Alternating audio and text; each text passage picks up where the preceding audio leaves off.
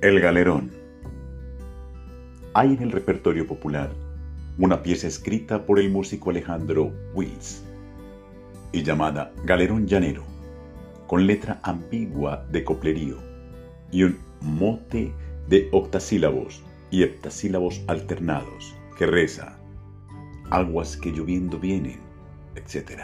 Y de un estribillo de tres versos pentasílabos y dos trisílabos alternados con hexa y heptasílabo respectivamente.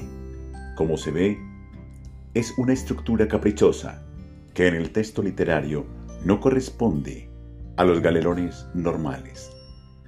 Tampoco en la parte musical, pues, como es sabido, Wills tomó de base un joropo aragüeño, Venezuela, llamado precisamente el araguato, y que tenía curiosamente la misma estructura de un viejo torbellino colombiano llamado el rodeo.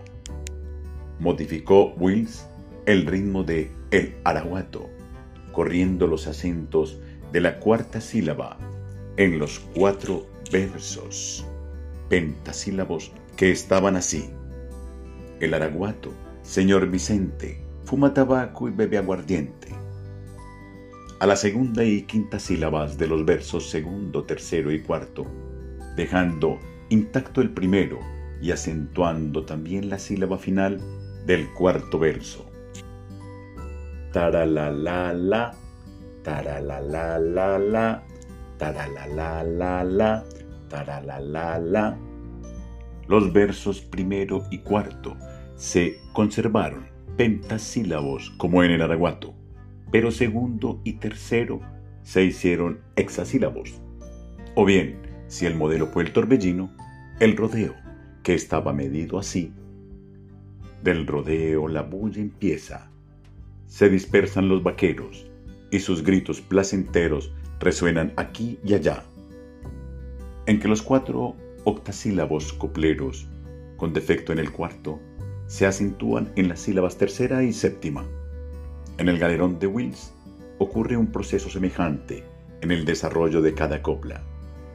El que bebe agua en tapara o se casa en tierra ajena, no sabe si el agua es clara ni si la mujer es buena. Pues las sílabas tercera y séptima reciben el acento rítmico, como el rodeo, y la segunda parte del rodeo que está medida así.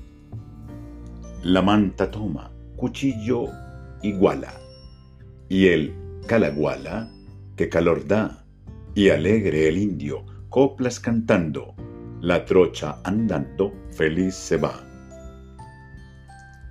Se acentúan las sílabas cuartas de cada pentasílabo, con defecto de los versos cuarto y octavo, en que se corta la sílaba final por ser fines de coplas.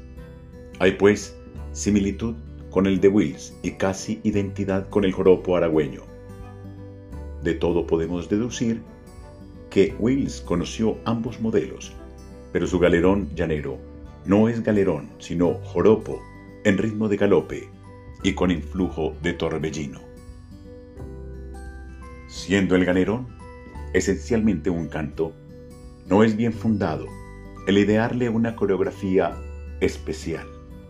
Ya hemos dicho que su ritmo básico es el de joropo y por tanto como quiera que al cantar un galerón, no en su desarrollo funcional, que es el manejo de ganados, canto de vaquería, sino en el sosiego de las estancias o casas de atos, y se desea bailar a su son, no puede hacerse cosa distinta de ejecutar las figuras del joropo.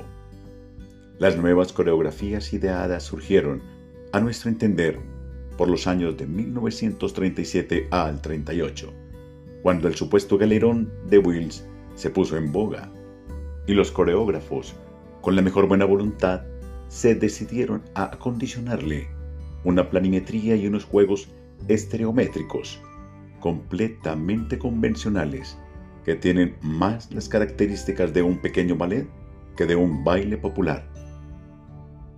Partieron de la base de las figuras del joropo, cosa que no estaba desacertada.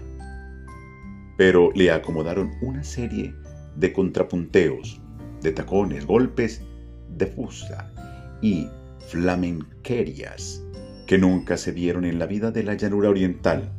La demostración más clara de esta tesis se halla en la circunstancia de que, sin excepción, los bailarines de galerón no utilizan en Colombia sino la música patrón de estas coreografías, que fue el supuesto galerón llanero de Wills.